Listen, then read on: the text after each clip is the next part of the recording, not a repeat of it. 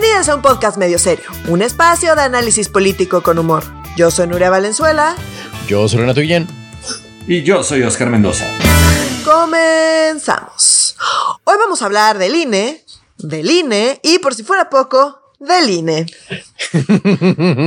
Nuestra querida Nuria Valenzuela debe estar harta. No creo que llene el, concepto de lo que tú estás sintiendo, querida Nuria, al respecto del Instituto Nacional Electoral. Ha estado eh, nuestra compañera dando vueltas por medios eh, nacionales, internacionales, este, electrónicos, impresos, este, señales de humo, telégrafo, este, en cuanto redes sociales, en donde ustedes quieran, ahí verán a Nuria Valenzuela, pues parece que nadie mejor que ella entiende la reforma electoral que este eh, propone Andrés Manuel y ha estado hablando mucho al respecto en todas partes. Búsquenla, buscad y encontraréis, como dice la Biblia, ¿no? Y ¿Qué de hecho, Renato? bueno, si la dice, qué chingados, ¿qué hago yo? La Biblia dice muchas tonterías, pero esto es axiomático, buscad y encontraréis. Pero bueno, este, vamos a seguir hablando del tema que ha eh, atañido a Nuria durante toda esta semana en distintos medios. Específicamente, ¿qué les pareció la marcha del domingo, mi gente. Vamos a intercambiar, eh, eh, ¿qué les parece? Intercambiar impresiones respecto al, a, cómo estuvo y qué les pareció la marcha organizada por eh, la, la, la, oposición, por así decirlo. Por los blanquitos, ¿no? sí, no, la... Pues bueno, harto filtro solar. Yo fui a la marcha y sí tengo algunas, o sea, comentarios y observaciones. El primero es que sí tengo que reconocer que no esperaba que fuera tanta gente. Sí. ¿No? O sea, en parte también porque sí el discurso estaba como muy polarizado y muy, ¿no? Como de, si decides ir a la marcha, entonces quiere decir que eres clasista, racista, eh, white sican, fifi, amiga de Claudio X González para siempre, ¿no? Em, o, panista, ¿no? O sea, como que ese, ese, era un poco el discurso, entonces también en parte, dado que ese era el discurso, me di a la tarea de escribir ahí un par de artículos, en efecto, ahí los pueden encontrar en Animal Político. Em, y, y, pero bueno, yo con ese afán pues fui a la marcha, digamos, yo convencida de que yo iba a ir por la democracia, que fue una de las cosas que como que me causaban un poco de escosor de la marcha, era las mm. consignas, eh, porque no había muchas consignas, no era una marcha eh, eh, típica en ese sentido, ¿no? O sea, si tú vas a otro tipo de marcha, suele haber primero contingentes muy organizados y muy armados desde el principio de la marcha. Entonces tú, de hecho, tú planeas cuando, ¿no? En, en las marchas normalmente, exactamente, tú planeas en qué contingente te vas. Sin embargo, en esta marcha, la verdad es que sí, no había contingentes, o sea, los contingentes mm. llegaron ya más bien hacia el final y había tanta gente que llegamos a, no, yo llegué temprano y empezó a avanzar el primer contingente, bueno, no contingente, sino la, la, parte hasta adelante de la marcha, que mi contingente era más bien, empezó a avanzar un poco antes de lo que se supone que estaba planeado el inicio de la marcha. Y ahí no había contingentes, era gente caminando en reforma. y llegaron al Monumento a la Revolución. Entonces llegué yo al Monumento a la Revolución también, digamos, relativamente rápido, dado que llegué temprano y, en cuanto avanzó la marcha yo empecé a caminar también, porque yo quería escuchar el discurso. Y se empezó eso a llenar de una manera que después de que habló Waldenberg, nos empezamos a salir y los había contingentes que apenas empezaban a salir del punto inicial de la marcha. Porque, ah, porque era un trayecto cortito y había tanta gente que literal todo el trayecto estaba lleno de gente. Era muchísima mm. gente, ¿no? Entonces, como esta idea de que, ay, a ver, no, no se atrevieron a llegar al Zócalo porque no lo hubieran llenado, la verdad es que para cualquier persona que haya estado ahí, era bastante evidente que el Zócalo se hubiera llenado con esa cantidad de gente. O sea, porque si has estado en el Zócalo, puedes más o menos dimensionar, ¿no? Claro. Entonces, la verdad es que, pues sí, eran muchas cuadras y era todo reforma y el, o sea, era mucha gente, eso es incuestionable, pues, y ya, pues Martí tres, pues, pues Martí tres, pero pues ese güey ya sabemos que. Pues, claro, lo llevamos años conociéndolo al probablemente futuro jefe de gobierno, sí. Pues dice pura pendejada y pues, mm, pues, ya, nada, suena ridículo, ¿no? Porque Martí tres todo esto a colación, porque Martí tres desde pues, que es que el C5 se supone que estaba monitoreando la marcha y salió a decir que habían entre 10 y 12 mil personas, cosa que es abiertamente falsa. Cualquier persona que haya estado ahí sabe que es falsa. Y me parece que también juega en detrimento al propio, al propio gobierno de la ciudad y a la propia Claudia Sheinbaum, que ni siquiera estaba en la ciudad. Y bueno, nada, o sea, como que sí, sí me parece eh, pues una mala estrategia minimizar las marchas, porque yo insisto en temas electorales, contar mal así sea una marcha, eh, es una muy mala idea, ¿no? O sea, tenemos... Y muy priista, si me lo permites. sí, sí, sí, tenemos una muy, muy mala concepción de alguien que cuenta mal algo si se trata de temas electorales en particular. Es. algo bastante delicado. Eh, pues atreverte a contar mal y a decir algo que abiertamente es falso, creo que es contraproducente, ¿no? Entonces, eh, eso sí quisiera decir que no había contingentes y eso me llamó la atención. Y así como no había contingentes, había muy pocas consignas. Normalmente, por ejemplo, siempre escucho, ¿no? O sea, en particular yo, eh, eh, consignas feministas, aun cuando la marcha no sea feminista. Claro, ¿no? Es como bastante común. No escuché ni una. Yo era la única pendeja ahí con mi paliacate verde. Eh, ¿Había paliacates azules? Eh, no vi paliacates azules, pero sí vi una, un estandarte de la Virgen de Guadalupe. Vi mucha gente. Ay, güey. O sea, había, a ver, había de todo. Había de todo. Eh, había mucha gente fresa, sí, sí había mucha gente fresa. Había mucho white chicken, sí, sí había mucho white chicken. Eh, pero también había de todo. Había mucha gente que se ve que llegó pues a marchar por el INE, ¿no? Sí estaba esta idea de que estaban marchando por el INE. Y regresando a ese tema, a mí me da un poco de escosor, pues las consignas de la marcha, ¿no? El INE no se toca, lo comentamos la semana pasada, ¿no? Me, me, me, parece problemático y además, sobre todo porque la reforma va más allá del INE. Exactamente. ¿no? no es nada más el INE, el INE ciertamente es parte de nuestras instituciones democráticas, pero no es todas nuestras instituciones democráticas, no son exclusivamente el INE. Entonces, bueno, el que girar en torno al INE, podía entenderse un poco como que se pues, estaba defendiendo a Lorenzo Córdoba o a Ciro Murayama o no, em, que no es el caso, pero creo que sí la marcha trascendió esa parte, ¿no? O sea, sí, sí quiero decir que hubo mucha gente y mucha gente no iba ahí por Claudio X González, había de todo, había gente que decía, no, yo vengo aquí por las instituciones democráticas, había gente que abiertamente iba por el INE. Lo que sí es cierto es que sí, la, enorme mayoría o traía algo verde o gritaba las consignas de el INE no se toca o a, eso vine a defender al INE, era creo que la consigna quizá más escuchada. Vaya, una que rima, sí. Sí, exacto. Y, y pues ya, ¿no? O sea, no habló, habló Waldenberg, su discurso muy bien, aunque la verdad casi no se escuchó y eso que yo estaba ahí, que, o sea, estaba, yo veía, digamos, el esa era pues, la estructura, la estructura que pusieron, yo la estaba viendo, no alcanzaba a ver a las personas que estaban en la, en el escenario, eh, también porque iba con mi hija y ya no me quise acercar más, había como demasiada gente, entonces medio nos quedamos más bien pegaditos a una bardita, ¿no? Como para que estuviera, no se moviera tanto.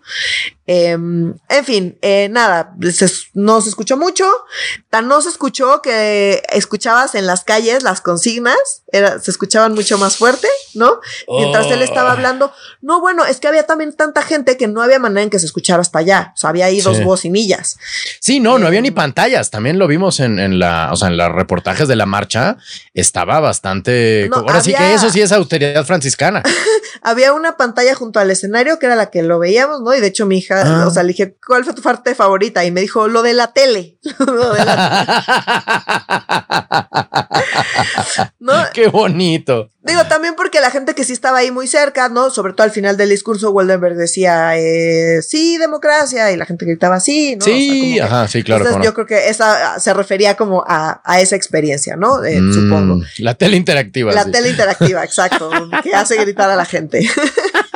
en fin, bueno, al punto es que el punto es que terminó el discurso de Waldenberg, nos salimos de ahí y la gente seguía avanzando, o sea, como que la, gente de atrás, los contingentes del final, pues no, no, no les había llegado el memo de que pues el discurso ya había terminado y en principio la marcha ya había terminado, la marcha terminó después de que terminó de hecho la marcha, ¿no? Mm. Em, y nada, llama la atención que al final estaban los contingentes de los partidos políticos.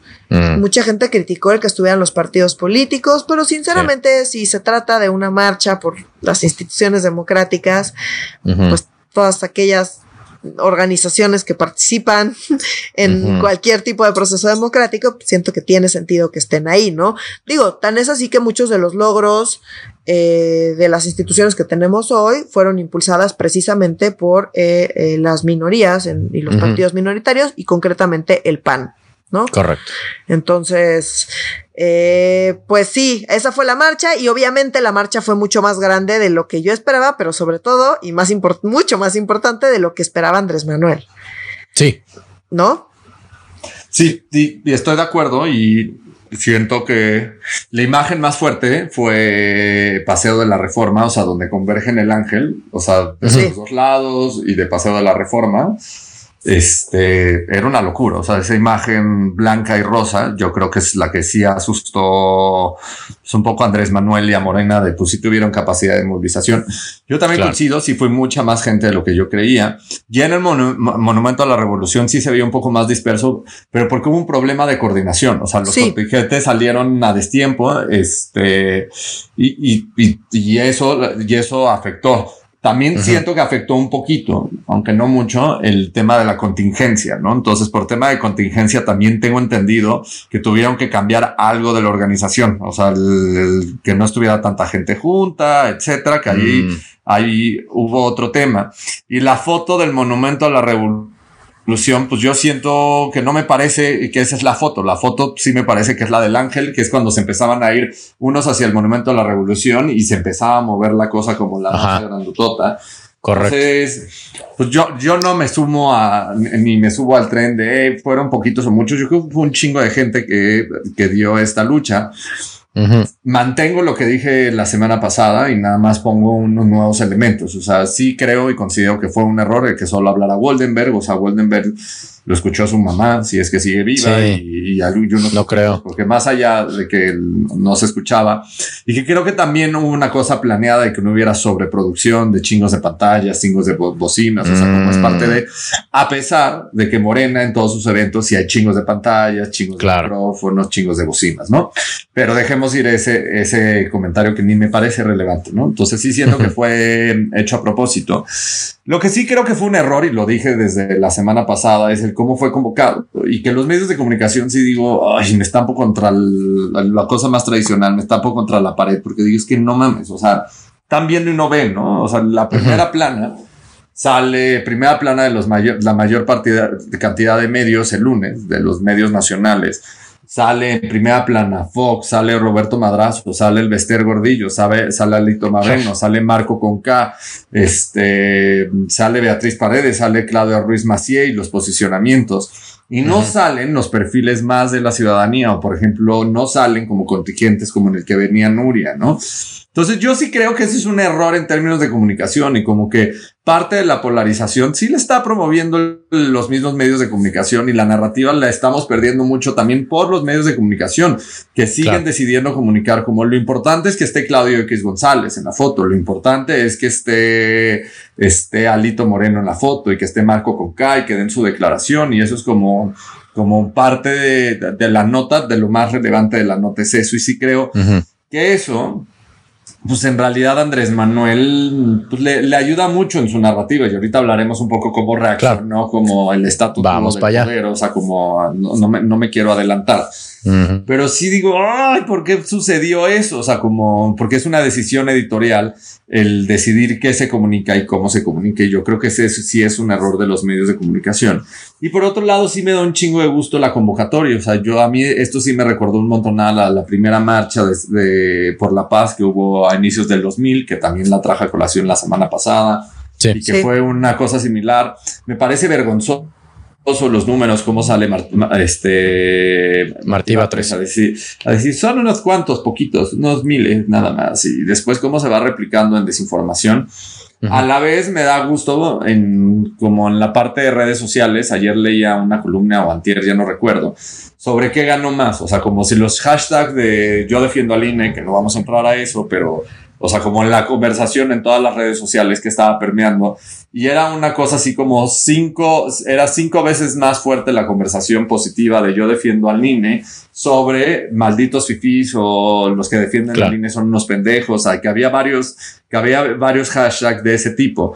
Y que en la medición de todas las redes sociales, pues sí salió con mucho mayor fuerza el posicionamiento y la conversación alrededor, no de bots, la conversación real que existía este, alrededor de yo defiendo al INE y que eso me da gusto. O sea, que por más que movieron todos los bots desde la presidencia para decir estos son unos fifís blancos pendejos, este, la, la, mafia del poder, etc etc, etc. Que la verdad sí siento que la conversación en redes sociales no la ganaron ellos, eso me da mucho gusto. La conversación en territorio tampoco siento que la ganaron, lo cual sí me da mucho gusto. La conversación en medios de comunicación, la verdad sí creo que sí ganó Andrés Manuel y ganó en el sentido de que le dio todos los elementos para lunes y martes tener todo para lo que va a suceder este domingo, que tampoco me voy a adelantar, pero como que se pusieron de pechito, que estaba difícil no ponerse de pechito, pero yo estuviera empezando por no, no reportar o reportar en la hoja 18 a Lito Moreno, Marco Conca, Roberto Madrazo, Elvester Gordillo. O sea, sí hay que tener como dos rayitas para decidir. O sea, o hay que ser muy pendejo para decidir que Roberto Madrazo y Elvester Gordillo es la nota este, de, parte de la nota importante del, de cómo, de cómo narras lo, sucedido el domingo pasado. Claro. Yo al respecto. no ah, tienen derecho a, marchar, perdón, nada más, nada más. Tienen todo el derecho a marchar, pero también los medios tienen todo derecho a dar el spin comunicacional. Y esto, si digo, no más que eh, de, eso yo quiero retomar porque para mí, sobre todo en este mundo pospandémico, que creo que lo hemos discutido, no sé si he hecho este símil con ustedes, mi gente, pero que para mí el mundo pospandémico es como uno de esos universos de Rick and Morty o del Doctor Strange, que son muy parecidos al universo prepandémico, pero con pequeños detalles, ¿no? Como, ah, ahora esta persona y esta ya no anda con esta otra persona, o ah, ahora Rodrigo se llama Raquel, ¿no? En este universo pospandémico, ¿no? Bueno, en este universo pospandémico, prepandemia, la, los reportajes de marchas en los medios eh, de comunicación grandes, ¿no? Eran como eh, cuando era una marcha de, de, Andrés Manuel, digamos, ¿no? Los medios decían, ah, es que Andrés Manuel se rodea de anarcos izquierdosos eh, completamente que extrañan la, la, Unión Soviética y no tienen idea de lo que hablan, ¿no? Y en el reportaje salía un anarquista diciendo, ay, vamos a destruir este teléfono opresor y salían destruyendo el teléfono opresor. Ahora es completamente al revés. Ahora Andrés Manuel dice, todos los que van a esta marcha son unos fifí racistas y clasistas y buscan a la señora racista y clasista y que le encuentran, cabrón. ¿Sabes? O sea, en la caricaturización de cada mar de las marchas dio una vuelta de 180 grados donde pasó de ser jóvenes cafés diciendo estupideces pseudomarxistas a señoras blancas ultra racistas diciendo el indio patarrajada a Andrés Manuel, cabrón. Pero también hubo, es, que esta entrevista me apareció y me dio mucha risa de la señora este, que definía el clasismo de una manera que te dabas de topes. O sea, que ella decía que ella rica y no sé qué tantas madres, pero que era una, una locura desde el otro lado que decías, puta, o esta es una carreada o Ajá. se la ah. vendieron muy mal. ¿Sí sabes de qué entrevista estoy hablando? Sí, sí, sí, sí. Sobre eso sí quisiera decir que otra cosa que me, que me dio a entender que no esperaban tanta gente es que en una de las glorietas de las chiquitas había un grupo de personas con unas, con unos carteles que decían la reforma va. Entonces, cuando mm. pasaba la marcha le gritaban así, o sea, como que, pero neta así, o sea, como que estaban provocando. Eran poquitas personas, entonces yo creo que esperaban que con eso fuera suficiente. Y la verdad es que lo que pasaba es que cuando la marcha pasaba, la gente de la marcha pasaba por ahí, pues gritaban las consignas de eh, del INE más fuerte. Pero la verdad es que no pasó a mayores. O sea, sí estaban mm. como, o sea, provocando verbalmente y mostrando sus carteles y diciendo la reforma va y la reforma está chingona. Y ahí pues la gente gritaba el INE, el INE, y ya, ¿no? Pero siento que sí era muy claramente una provocación, pero era muy poquita gente a, mm. lo que responde, supongo, a que no esperaban a tanta gente en la marcha, ¿no? Claro, sí había, sí había más gente de la que se pensaba. Yo sabía que iba a ser la marcha eh, con mayor número de convocatoria, porque esta no es la primera marcha, digamos, que es como eh, eh, en defensa de algo, pero de chanfle contra Andrés Manuel, ¿sabes? Este es la más grande de estas marchas de su tipo, sin duda. O sea, yo vi tanta gente como cuando vi, cuando vi cuando mi unidad de medida para cuánta gente está junta en el centro de la ciudad es cuando me fui a encuerar al Zócalo para la foto de Spencer Tunic. Entonces, que éramos 26 mil personas, ¿sabes? Sí se veía más o menos ese, ese número de gente vestida, es un poco distinto, pero sí se veía más o menos ese número de gente en la, en la, en la marcha del domingo. Yo, yo sabía que iba a llegar un número mayor que nunca de esta, de estas marchas, pero lo que les quiero decir, y antes de pasar al siguiente tema, es que somos adultos, somos maduros, tanto quienes hacemos este podcast como quien lo escucha. Entonces no vamos a comparar los tamaños de las marchas y definir que porque una es más grande que otra es mejor o ganó. ¿Sabes? No por tener la marcha o el desfile más grande ganas, porque ahorita lo que vamos a hablar es que la reacción de Andrés Manuel y de en general la 4T a esta marcha es pues con otra marcha. Pero oye, yo tengo una nota a lo que acabas de decir, porque como ciertamente podríamos pensar que no se trata de de la marcha más grande es la que gana, pero sí Andrés Manuel desde el principio ha llevado el tema de las marchas a esos términos. En parte, ¿por qué? Porque como bien dices, muchas de las marchas anteriores, o sea, las de frena y así, que eran ridículas, llegaban eran tres personas. pero sí hay una diferencia muy notable, que todas esas marchas eran, o sea, se, convocaba para pronunciarse en contra de Andrés Manuel. Nadie las pelaba, pero esto era en favor del INE. ¿No? Que si bien la reforma va más allá del INE, ya está muy sofisticado mi tema, pues, pero el, INE en sí mismo es algo que ya sabíamos que, que tenía popularidad y que es la primera vez que se muestra de esa manera. Entonces, si Andrés Manuel es quien está digamos, midiendo las cosas en función de cuántas personas van a la marcha.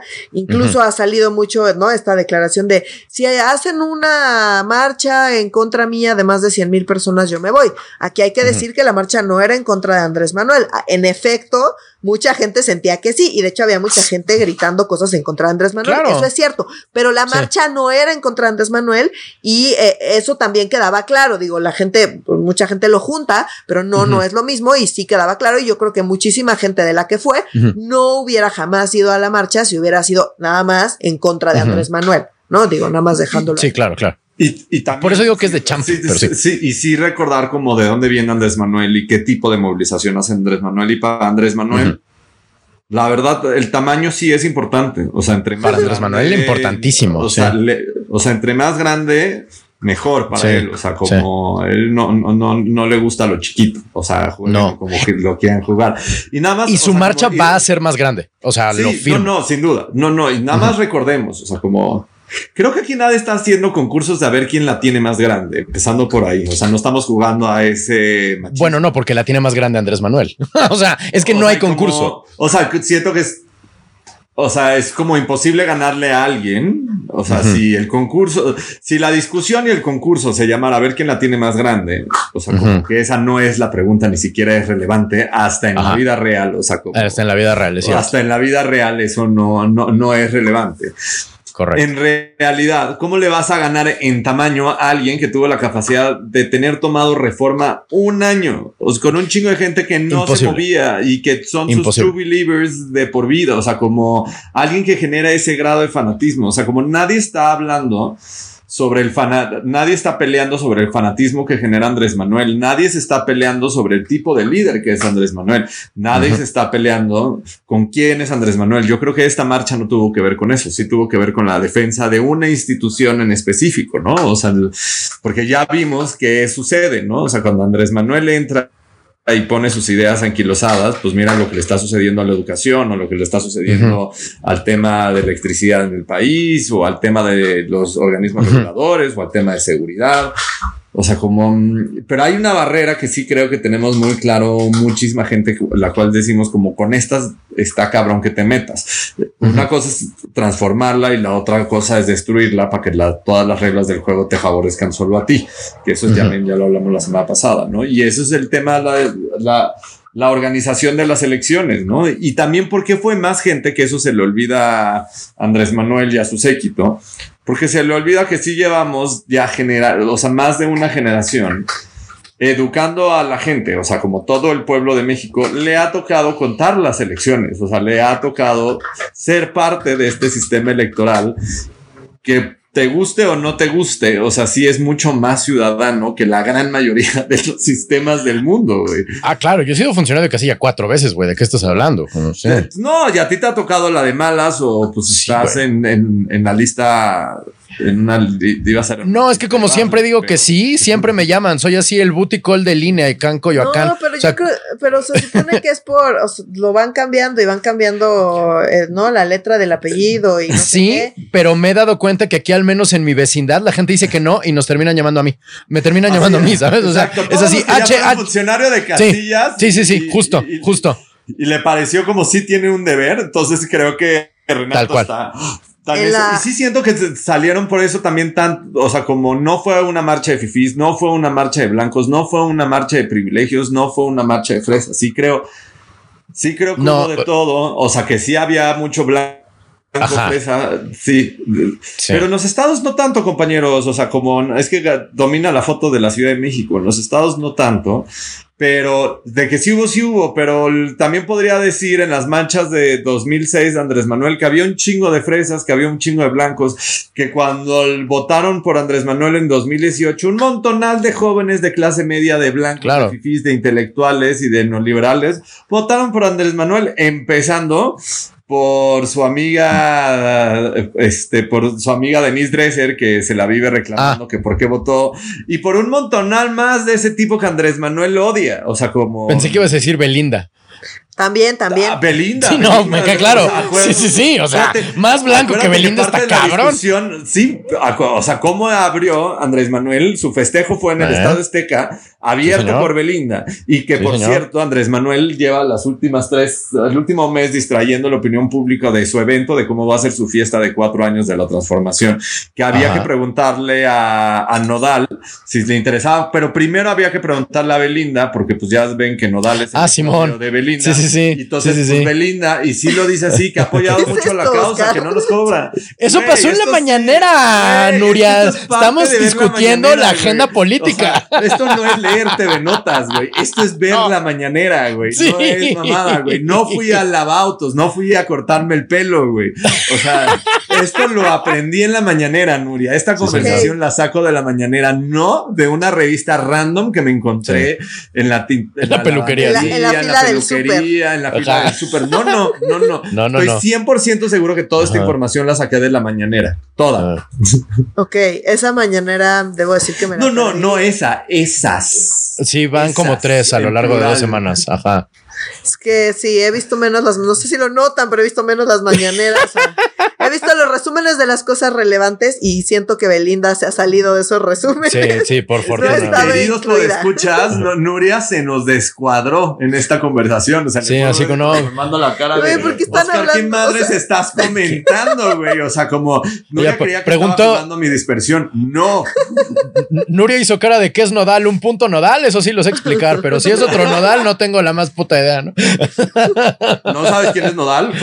no, no, me, me, enteré hace no, no, tanto, pero me enteré, sí me enteré. Sí, sí. Sí, sí. Qué bueno, qué bueno. Sí me sé ese chisme. Ya hay, ya hay, ya hay, un poco más de cultura popular, qué bueno. A, mí me da mucho gusto por Andrés Manuel que por fin va a regresar a lo que más le gusta hacer y a lo que mejor sabe hacer, que es desfilar. ¿Sabes? O sea, él no le sale muy bien lo de ser presidente, lo de funcionario público en general. No, es que sí, güey, porque, o sea, el virus, si algo le va a reclamar, yo estoy seguro, Andrés Manuel, al virus, es que no pudo. Esta, o sea, ahorita para eh, mediados de noviembre de 2022, esta sería la octogésima cuarta marcha para celebrar la nonagésima veinticuarta marcha anterior que celebraba la primera marcha de cuando estábamos en reforma, ¿sabes? O sea, ya estaríamos hartos vueltos así ya de otra puta marcha, no mames. Pero pues no, porque había contingencia, había virus, entonces ahorita, ahora sí, ya Andrés Manuel va a poder regresar a su, al amor de sus amores, a, al trabajo que realmente quiere hacer, al trabajo que lo que, que lo haya llevado a ser presidente casi, me parece como ni siquiera la cereza en el pastel, como un, un problemita que se soluciona en seis años. ¿Sabes? Estar 18 en campaña contra seis de presidente, pues si te lo avientas, nomás lo que te quede de vida, que no sé si sea tanto. Por ahí estaba leyendo Andrés Manuel 2030 y así de madre. Primero tendríamos que modificar la constitución y segundo, imagínate un Andrés Manuel de 80 años en la mañanera. ¿Tú crees que habla despacio ahorita? No, no, no, va a 77 tendría. No, o sea, tiene 69 años, te quedan dos años. Sí, güey, pero en 2030, ¿cuántos años va a tener?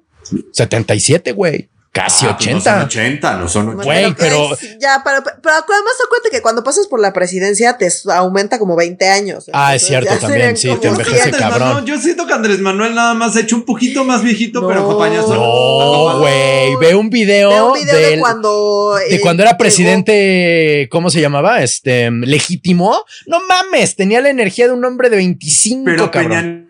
Y en todas estas alturas les recuerdo con 20 años menos, ya estaba escuálido. ¿Te acuerdan cuando se ponía sus Hasta decían que tenía una enfermedad. Cáncer, sí. sí. Güey, sí, se veía todo anémico, los huesos así. O sea, No, a ver, es que yo creo que por eso ya digo. ya me cansé de ser el presidente más frívolo de México. No dije Andrés Manuel, dije en general, cualquier persona que pasa por la presidencia le ah, agrega como 20 años. 20 años, sí. Barack Obama, entró siendo un niño. Obama, lo mismo, entró así E o sea, chapeadito y salió. Eh. Bueno, no chapeadito, no, no, no. Mal, mal ejemplo, mal ejemplo. No, no, no, no, nos chapeamos. no, no, créeme que no. No, no, no, no. Te aseguro que no. Pero bueno, este.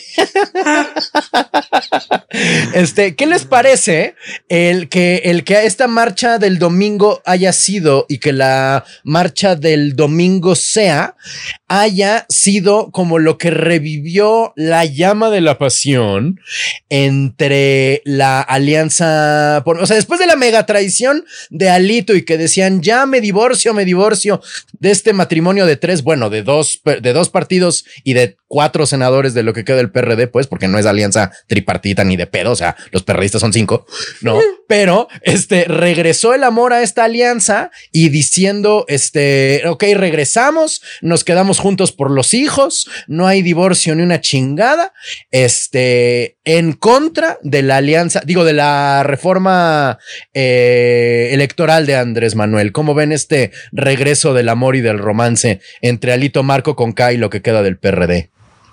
Pues yo creo que aquí sí jugó un papel importante la marcha, ¿no? O sea, el PRI llevaba, bueno, en realidad fue el PRI quien deshizo, ¿no? Eh, o, violó el, acuerdo, la alianza. Eh, y yo creo que sí, ahora después de ver cómo le fue violándolo, ¿no? Por un lado, y por el otro, después de la marcha, pues sí, creo que elevó mucho los costos de que el PRI negociara con Morena en este caso particular, ¿no? Entonces, eh, pues nada, en ese sentido creo que era o sea, es una consecuencia lógica de, de la marcha y de un poco esto que pasó, ¿no? Un poco el recuento que hacía Oscar de mm, ganadores y perdedores y demás. Eh, creo que sí, en ese recuento el PRI en su cálculo, eh, pues no le quedó mucha opción más que regresar a unirse con el resto de la oposición.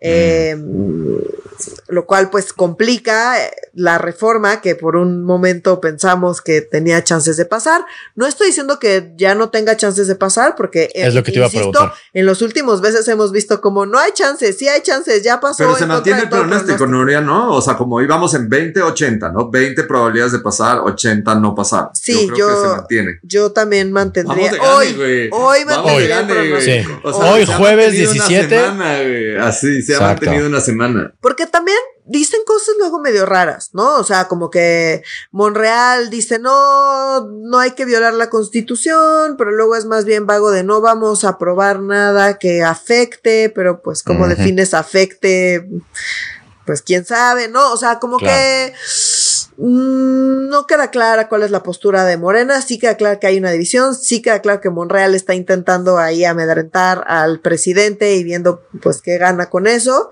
pero no queda claro exactamente eso como en, en qué se va a traducir una vez que llegue a ambas cámaras y que sea la votación, ¿no?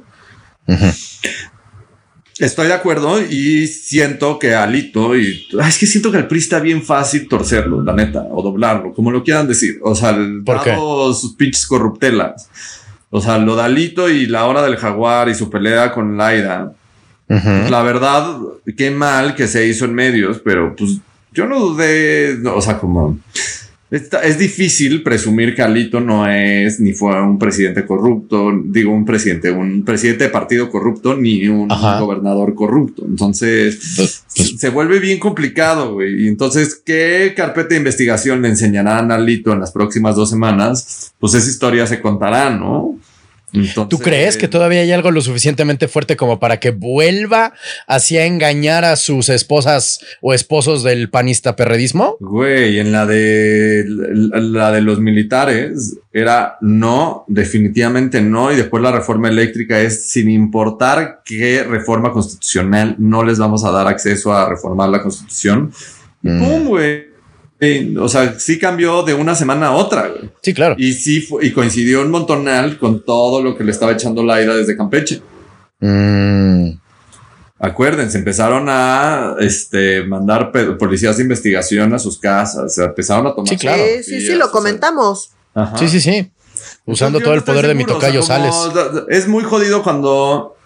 Es que suena horrible, totalitario pero Nuri ahorita lo va a corregir. Voy a decir un comentario horrible, totalitario, pero que la defensa de la democracia esté en manos del PRI, a mí sí me parece un subóptimo súper jodido.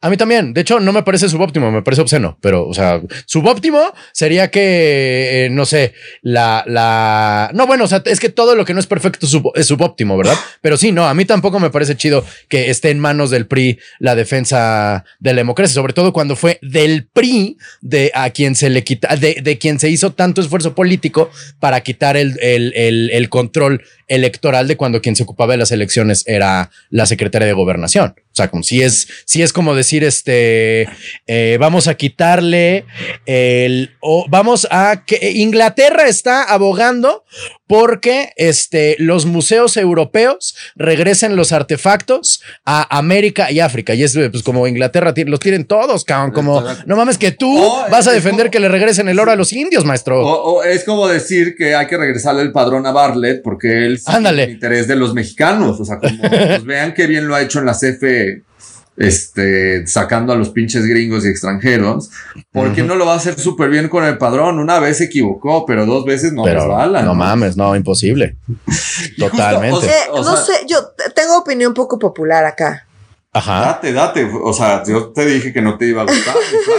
o sea, te iba a hacer explotar. O sea, no. A ver, coincido con ustedes en parte, pero en parte también me parece que una de las características de las democracias es que a veces estás arriba y a veces estás abajo. Y, y, en ese sentido, pues en función de en qué posición estés, cambia tu postura. Entonces, me parece revelador el que hoy que el PRI está abajo, se salga con este discurso, aunque ya después vaya y salga. Por eso les decía la vez pasada. Entiendo que el PRI, cambia dependiendo las carpetas de investigación. no, no, no, o sea, me queda claro, pero a lo que voy a decir es revelador pues que haya cambios. No, no esperaríamos que se mantuviera, que se mantuviera fijo. Y el PRI en particular, el votar por esta reforma es sepultarse. Por eso yo les decía, si lo votan a favor es porque se van a ir a Morena. Mm. O sea, claro. Sí, porque ya están listos para, o sea, que el CEN del PRI esté dentro del CEN de, Morena. Exacto. que, se que se convierta en una corriente, sí. Bajo ese escenario, pues, pues, sí. Pero mira, vamos a vamos a ser bien morbosos. O sea, como ustedes creen que la infraestructura solamente de edificios no le sería muy benéfica a Morena, o sea, si toda la, la, estructura, infraestructura del PRI pasada a Morena, pues sí le sería súper útil. Estos cabrones tienen edificios, casas, mega edificios, lo que, terrenos donde se tanto. Sí, no, claro. O sea, como los perks de gobernar tantos años, ¿no? Claro. Sí, o sea, como nada, o sea, nada, nada más esa, ese matiz, digamos. Continúen. Claro, sí, no, estoy de acuerdo ah, no, pues eso. de abajo. Sí, nada más que estar abajo como está el PRI. O sea, como no, no, no es ser panista, no es ser perredista. No es ser emesista, o sea, como siento que los trapitos, no estoy diciendo que ahí hay puros impolutos, pero está mucho más fácil el rascahuele del PRI que el rascahuele del MC o del PAN o del PRD, o sea, porque uno del PRD ya no existe, del PAN, este, los poquitos que podían ser oposición andan en otros países tocando el piano, este, y del PRI, pues ahí siguen, ¿no? Ahí siguen y todos tienen un montonal, un montonal que si les rascas un poquito les vas a encontrar. O sea, tú crees, a Osorio Chong, ustedes creen que no le va a poder encontrar algo. no, bueno, claro. Todo igual, o sea, como, y así me puedo seguir con casi todos, con todos. O sea, que van a tener trapitos oscuros o, o ropa muy sucia en esos closets. Sí, totalmente.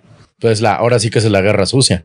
Oye, mi querida Nuria, ay, perdón, antes de seguir con la guerra sucia y de discutir si alguien que milita en un partido que es revolucionario e institucional al mismo tiempo puede ser contradictorio, que yo creo que sí, pero bueno, este, cuando eres revolucionario e institucional al mismo tiempo puedes cambiar de opinión las veces que quieras y sigues estando dentro del espectro de tu partido. Pero bueno, lo que yo quería preguntarte, querida Nuria, respecto al tan famoso plan B de Andrés Manuel que ha sido descalificado también no descalificado, pero casi que llamado un sueño guajiro por aquellos entendidos, entre otros Santiago Krill. Sobre todo yo he leído varias veces a Santiago Krill diciendo el plan B, las reformas secundarias que pretende usar Andrés Manuel en el caso de que no pase la reforma electoral, tiene un plan B que son con leyes secundarias. Pero todo el mundo dice, con leyes secundarias, esto no se va a poder y esto es imposible, pero no te explican cómo, no te dicen por qué. Tendrás por ahí una explicación. Yo sé que estás harta de dar explicaciones precisas, concisas y macizas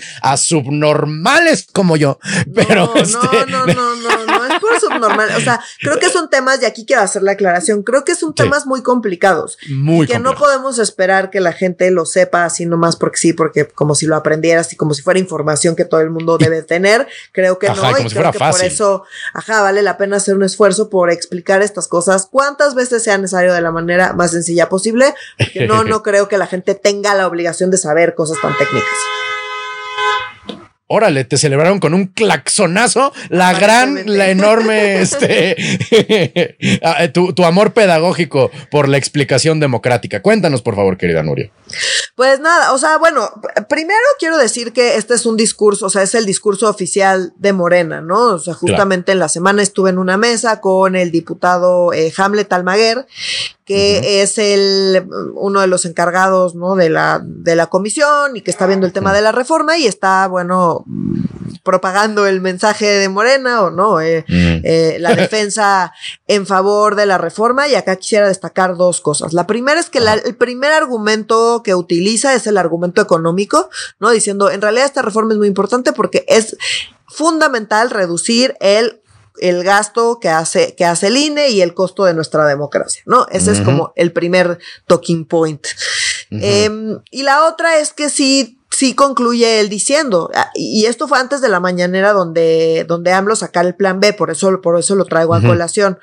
Em, el término diciendo, bueno, últimamente, si no sale la reforma constitucional, pues nos iremos por vía de eh, leyes secundarias, ¿no?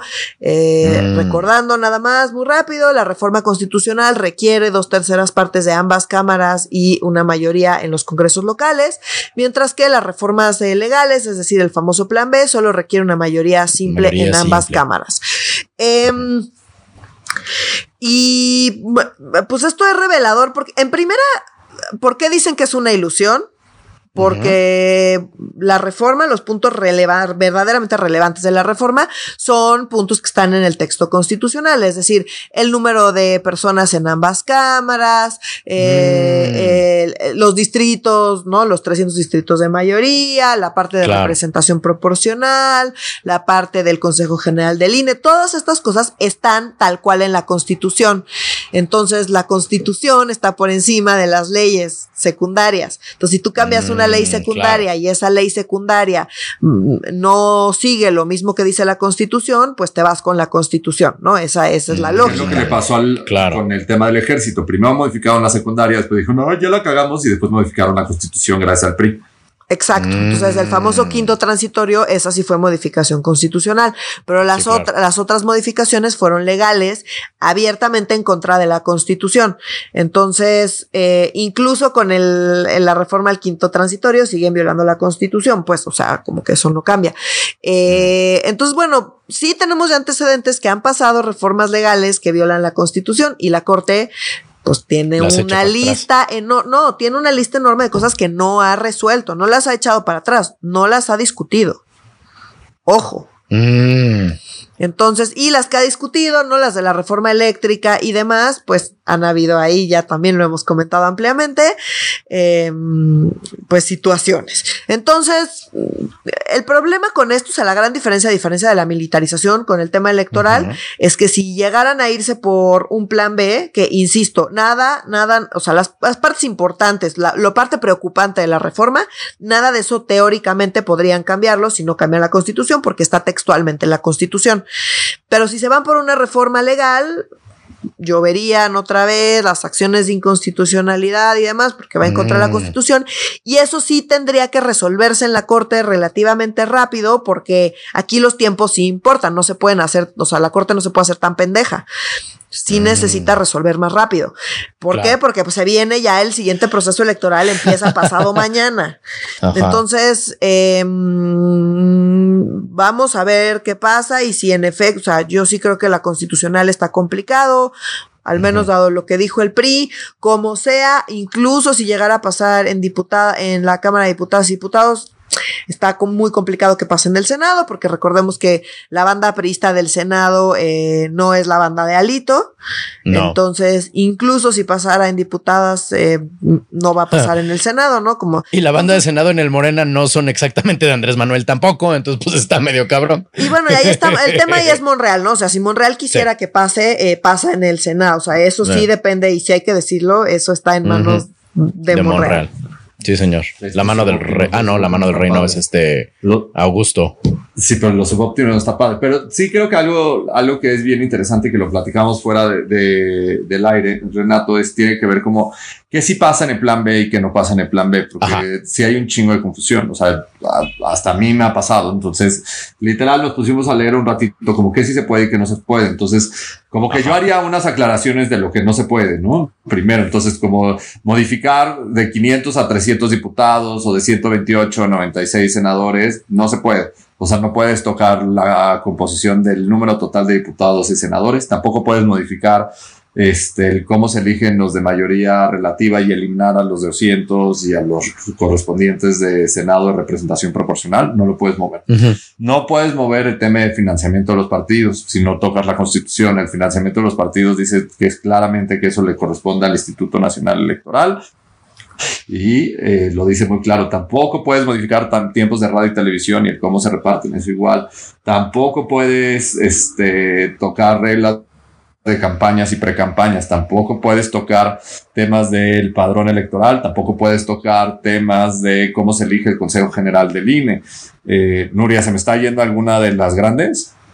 Eh, no, Ajá. todo, eh, eso, en efecto, eso es todo, o sea, todo lo importante, digamos, lo que se ha estado destacando, en- no, porque la reforma es muy grande y cambia muchas cosas, pero las cosas Claro. preocupantes, insisto, las cinco o seis cosas preocupantes que acaba de decir Oscar, ninguna de esas se puede cambiar sin cambiar la constitución. Mm, Esto, solo quiero aclarar, no ha detenido a Morena antes.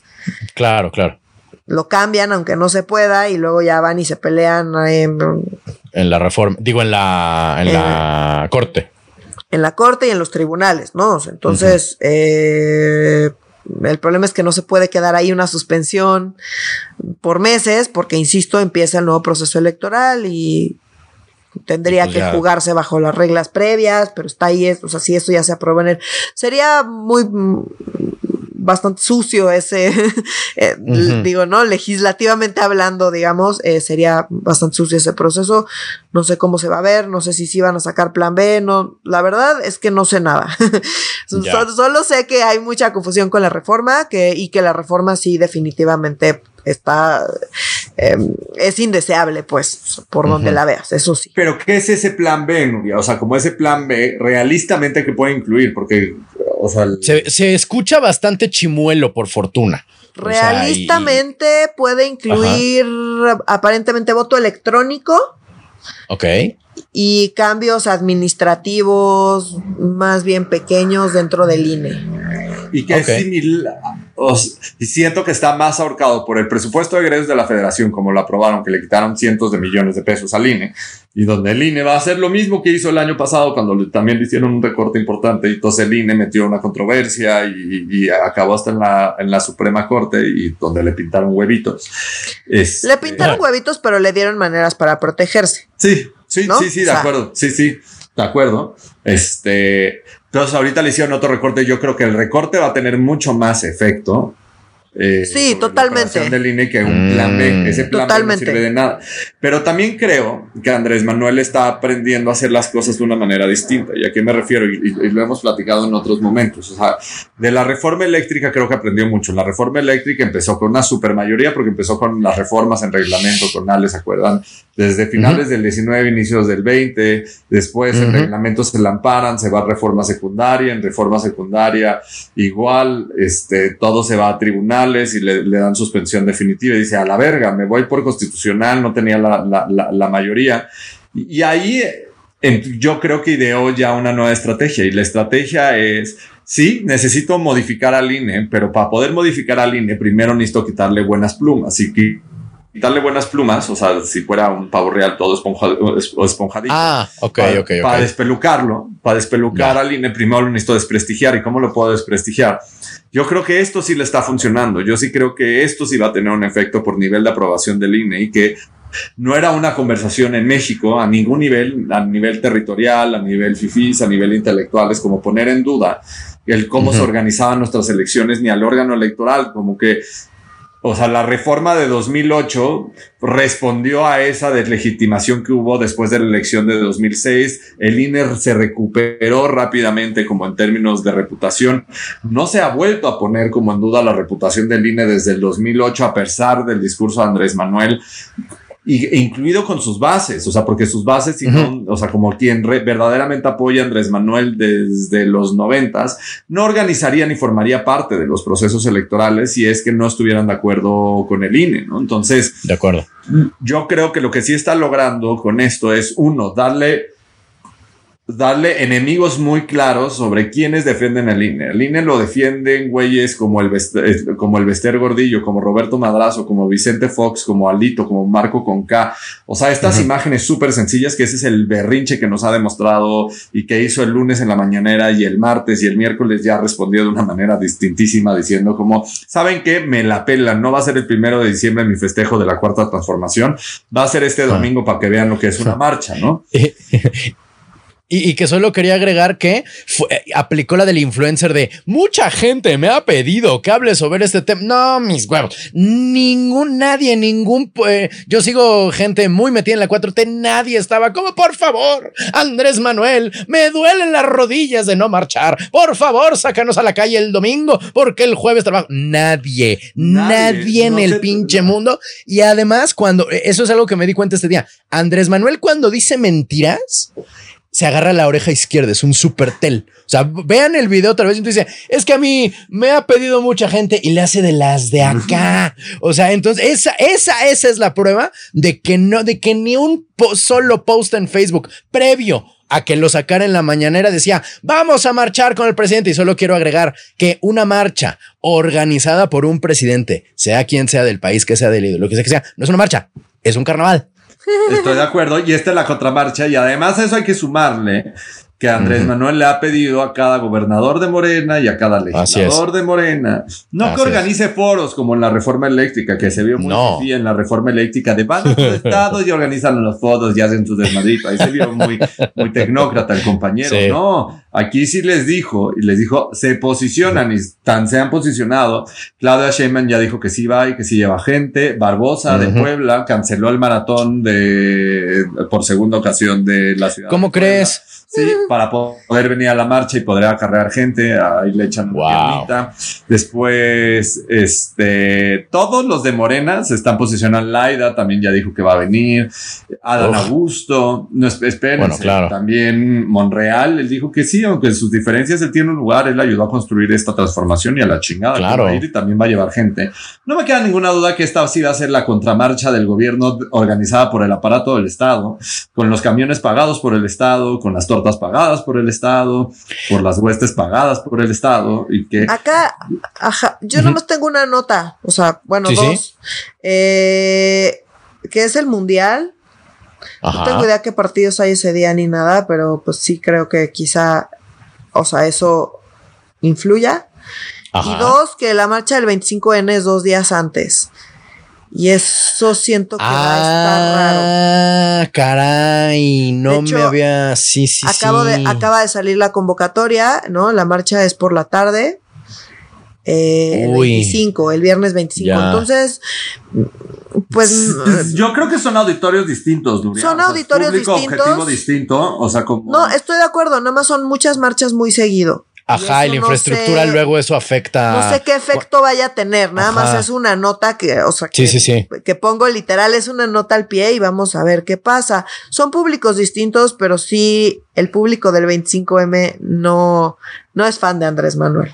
No, definitivamente. y viceversa. Y, pero igual, o sea, como al 25M le debería de pegar el mundial. pues no, justo no. Una de, o sea, una de las cosas que he notado es que cuando estoy, o sea, ahora que he estado saliendo más y viendo amistades y así, cuando estoy con hombres, todo el mundo comenta, después del 19 ya se acabó el año porque empieza el mundial. Yo sé, yo sé. nada más te voy a decir qué partidos hay, Nuria. nada más para armar bien el, el, el, argumento. El calendario. Está el, el, domingo 27 tienes Japón contra Costa Rica a las 4 de la mañana, Bélgica, Morocco a las 7 de la mañana, Croacia, Canadá a las 10 y este es el que creo que sí puede pegar, el de España, Alemania a la 1 de la tarde. Ese sí creo que puede. No juega México ese día en ningún momento. México juega mm. el día anterior y México juega a la una de la tarde Argentina-México. O sea, el sábado 26. No, el, el, sábado 26 está padre porque es Tunisia, Australia. Yo no entiendo ni madre del fútbol, pero eso no me parece relevante. Polonia, Arabia Saudita. Después Francia, Dinamarca. Ese creo que se puede poner sabroso. Y el mejor va a ser Argentina-México. Ya. Entonces, bueno, o sea, pues e, es una nota porque es algo que he notado recurrentemente y me da risa porque obviamente eh, yo trabajo mucho con feministas, entonces para las feministas es como el 25N, es como ya lo único que podemos ver ahorita es el 25N, entonces el mundial, nadie está hablando del mundial y nadie está hablando del mundial. Entonces por eso me da risa porque a diferencia de la marcha de Andrés Manuel, que me parece que el mundial sí va a afectar, la marcha del 25N, mm. pues el mundial es bastante irrelevante. No, justamente por lo que decía Oscar, son públicos distintos. Nada más lo dejo ahí porque va a haber muchas marchas esta semana, pues, o sea, ya, ahí termina mi, nota. Y la más grande va a ser la de Andrés Manuel, pero no es lo menos relevante y es lo más relevante que va a ser para Andrés Manuel el tamaño de la suya, ¿sabes? O sea, si cuando era, si cuando no tenía el poder del Estado, llenaba el eh, reforma, llenaba el zócalo, como bien pero, anotó Oscar. Ahorita que lo tiene, no manches. Sí, recordemos, yo, yo sí creo que la probabilidad se está manteniendo y se puede seguir manteniendo con alto grado de probabilidad de que no sea viable la reforma electoral. Y a pesar de que Andrés Manuel la tenga mucho más grandota que cualquier líder social, que cualquier político, que cualquier persona en términos de movilización en los últimos 20, 40 años, con o sin, con o sin, ¿cómo se llama? Sin, el, sin él estar en el poder, siempre la va a tener más grandota que todos. Ok, listo. O sea, como continuamos la conversación.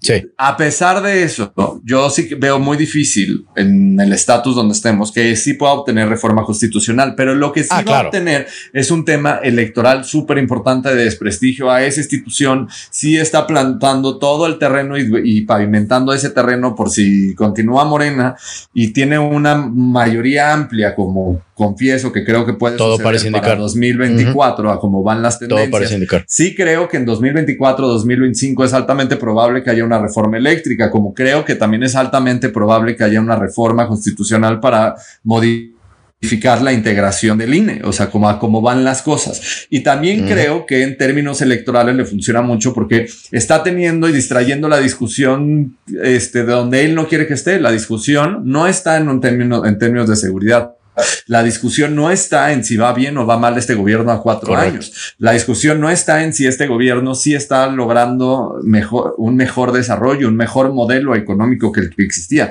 Esa no es la discusión, esa es la discusión que normalmente tendríamos en el año cuatro. Empezaríamos ya a tenerlo, decir, claramente Andrés Manuel no le va a alcanzar el tiempo, entonces tiene como el costo político de que tu proyecto no va a salir.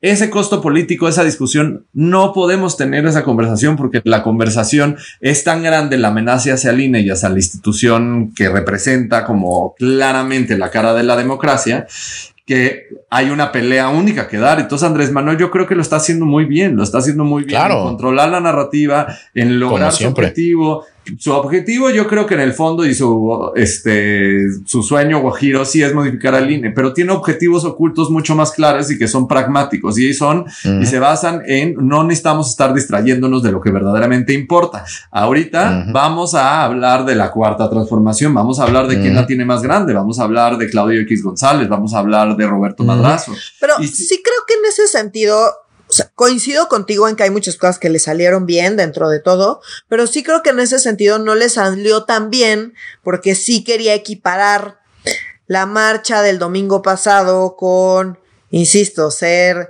eh, fifi panista, ¿no? Clasista, racista, ¿no? quería que fuera un problema de quién convoca y no de, y no de qué es lo que se está buscando cambiar o no cambiar, ¿no? Y creo que eso, esa parte del cálculo sí le salió mal. Él hizo mucho énfasis en demeritar la marcha por quien convocaba, un poco siento yo, para no clavarse en la discusión de qué es lo que busca la reforma, porque son cosas distintas, ¿no? O sea, como que quiso agarrar el camino corto de, mira, dado que convoca a esta banda, todo lo que diga esta banda está mal. ¿No? Y, y, mucha gente cayó con esa narrativa que me parece que se fue transformando a lo largo de la semana pasada. No, pero esa era su narrativa original. Dado que convoca a Claudia X González, todo lo que él propone está mal. Y no es lo mismo. Una cosa es quién convoca y otra cosa es qué es lo que se está intentando modificar y si eso nos preocupa o no. Son cosas distintas. Y creo que en ese, esa parte, esa parte nada más, sí me parece que le falló un poco el cálculo a Andrés Manuel y justamente por eso creo que hubo más gente en la marcha de la que se esperaba, ¿no? Digo, nada más como matizando lo que acabas de decir, en lo que, insisto, en general estoy de acuerdo, salvo por esa parte donde sí creo que esa parte de la narrativa sí le falló. Sí, no, no, estoy, completamente de acuerdo. Mm. Y, entendamos que Andrés Manuel es una persona mucho más compleja en términos de movilización, de discurso, de posicionamiento, de agenda, y que sí es un gran estratega. O sea, yo sí creo que en términos de, en términos de comunicación y de dominar agenda es la definición de un estatista. O sea, y me da un asco decirlo así, porque no es un estatista en el sentido de dirigir un proyecto de nación, es un estatista en términos de comunicación y de la agenda que él quiere que se domine, no de cómo vamos a cambiar la realidad. El único que diría de la contramarcha, la verdad, o sea, creo que ya me, no, lo voy a decir una última vez, va a ser mucho más grande, eh, va a ser mucho más polarizante, sí, pero eso para mí nada más sigue sumando al argumento que daba, o sea, que Andrés Manuel en realidad... O sea, como ya perdió y la discusión no está siendo esta, Andrés Manuel ya en realidad está en otra pista. Así es. Yo solo quiero agregar que si me parecía... Eh, si a la marcha anterior no fui por quien convocaba, a esta menos. O sea, no importa qué presidente lo convoque, yo no voy a marchar con un presidente, punto, porque no es una marcha, insisto, es un carnaval, ¿no? Este, y segundo punto, que eh, el segundo punto es que no consuman tantas drogas porque luego se les olvidan los segundos puntos que se quería discutir en el podcast de política que se tiene y que ahorita se me fue por completo, pero bueno, ya lo, lo recordaré. A, ver, nada más, a ver, nada más te voy a recordar nuestro itinerario. Tenemos marcha domingo, el berrinche de Andrés Manuel, la contramarcha, la alianza recuperada, el plan B. Eh, y el último de los planes ocultos de Andrés Ya me acordé que estas marchas, muchas gracias, Oscar. Esta marcha a mí me, me demuestra, y a lo mejor es, un, es una opinión poco popular, que este país no es un país dividido políticamente o en el centro. O sea, todo país está dividido políticamente porque ni modo de tener una sola opinión, pero no está dividido como tenemos luego la impresión de que es así 50-50 como en Estados Unidos, viendo las elecciones gringas, donde los, el, eh, Biden ganó por 44 mil votos a Trump hace unos años. Ahora estas eh, elecciones de medio término, el Senado, bueno, el Senado y su equivalente a la Cámara de Diputados es una mayoría de un senador y un diputado respectivamente y que el desempate lo da la vicepresidenta este, Kamala Harris. Las gobernaturas que se jugaron también estuvieron a diferencia de 1%. 1% de chingadera. Eso es un país dividido. No. O sea, ahí eh, las marchas. ¿Qué pasó? Acá te voy a varias cosas. Sí, por el colegio. varias no, cosas.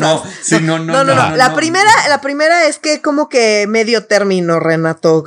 De medio término. No, intermedias, amigo, eso es tu pochismo. exacto. Ah, medio término es la carne, ¿verdad? Qué pendejo, claro. Medio término, güey. perdón, Claro, intermedias. Elecciones intermedias, Me perdón. reclamas todo el Ahora yo poché. exacto. No, la segunda y como más importante, además de la parte del colegio electoral, es que Estados Unidos, por, por el sistema electoral que tiene, que no me voy a meter, es bipartista, porque solo hay dos partidos. Mm. por definición, todos los digamos que los pequeños partidos que podría haber están adentro de, de, estos grandes partidos y tienen mecanismos para tener representación, bla, bla, bla, bla, bla. No me voy a meter a eso porque ya estamos, ya nos estábamos despidiendo. Ya estamos muy tarde, sí, sí, sí. Eh, pero a lo que voy es, eso sí tiene que ver con su sistema electoral, que es completamente distinto al nuestro, y entonces no son realmente comparables. Si solo hay dos opciones, mm. pues siempre vas a tener más o menos 50 y 50. Y Brasil, por ejemplo, que tienen 30 mil partidos, pero están igual, la, victoria fue por 1%, 2%. Ahí, ay, perdón, A eso me refiero con, país dividido. No, no, no, no, no, ahí también tiene que ver con su mm. sistema electoral. Y el ah, tema de la segunda vuelta provoca estas alianzas mm, grandotas que se, que se parece muy, termina pareciéndose mucho a un sistema bipartidista. es uno de los argumentos por los cuales a mí se me hace que la segunda vuelta no es la panacea no que está mucha chida. gente. Sí, a mí tampoco me Que mucha gente plantea. No, no que no esté chida, pero no es la panacea que mucha gente plantea justamente por eso. Estoy súper ñoñando, ya nos estábamos despidiendo. Sí, ya, perdón, yo puse el mal ejemplo. Perdón, perdón, perdón. Fue totalmente mi culpa. Disculpen ustedes, mi gente. Hemos terminado. Término medio, del término medio. Disculpen ustedes que la carne a mí me gusta que muja y que sangre. Este, bueno, mi gente, hemos terminado con los temas de la agenda política de esta semana. Por favor, manténganse en contacto con nosotros y entre ustedes a través de nuestras redes sociales, que son en Instagram estamos como arroba medio serio, en Facebook estamos como Facebook diagonal medio serio MX. Y en Twitter en arroba medio guion bajo serio. Por favor, escríbanos, escríbanse, discutan entre ustedes eh, y por favor mantengan el nivel de civilidad que se ha mantenido en los comentarios desde el principio de este podcast. Si nos lo permite el sistema capitalista y el virus, nos escuchamos la próxima semana. Para Medio Serio, yo soy Renato Guillén. Yo soy Nuria Valenzuela. Y yo soy Oscar Mendoza. Adiós.